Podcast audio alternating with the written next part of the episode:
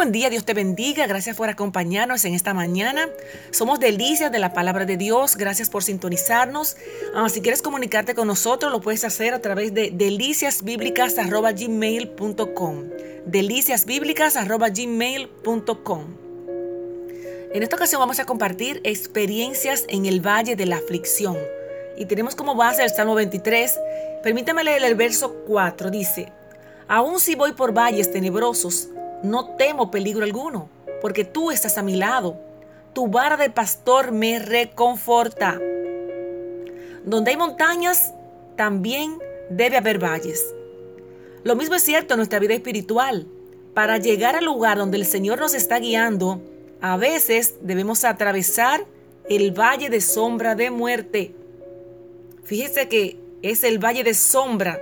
A veces creemos que es la misma muerte, pero es simplemente la sombra. Las tiendas espirituales son lugares maravillosos para descansar. En esos momentos nos sentimos cerca de Dios y seguros de su amor. Pero llegamos a esos lugares elevados esforzándonos en el valle, donde descubrimos el carácter de Dios, la verdad de sus promesas y nuestra propia debilidad.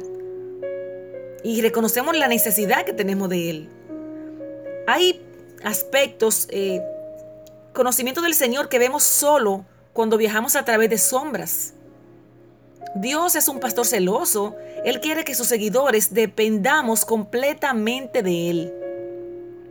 Nos lleva a través de los valles para eliminar lo que nos puede estar impidiendo confiar en Él.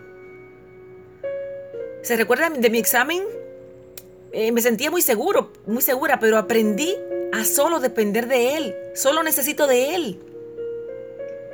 Aprendí a la mala, pero Ahí es donde descubrimos si nuestra fe, si nuestro coraje y sabiduría son creados por nosotros mismos o por el Señor. Aunque caminar por los valles de la aflicción es una parte inevitable de la vida, los creyentes no se quedan sin consuelo. Permítame leer el verso 5, dice, dispones ante mí un banquete en presencia de mis enemigos. Has ungido con perfume mi cabeza, has llenado mi copa a rebosar. Este versículo 5 trata sobre tener necesidades satisfechas, incluyendo el deseo de ser consolados. Sí, qué agradable, ¿verdad? Aquí está la imagen de un tierno pastor de ovejas que, que soba, que frota con aceite sobre la piel de un animal.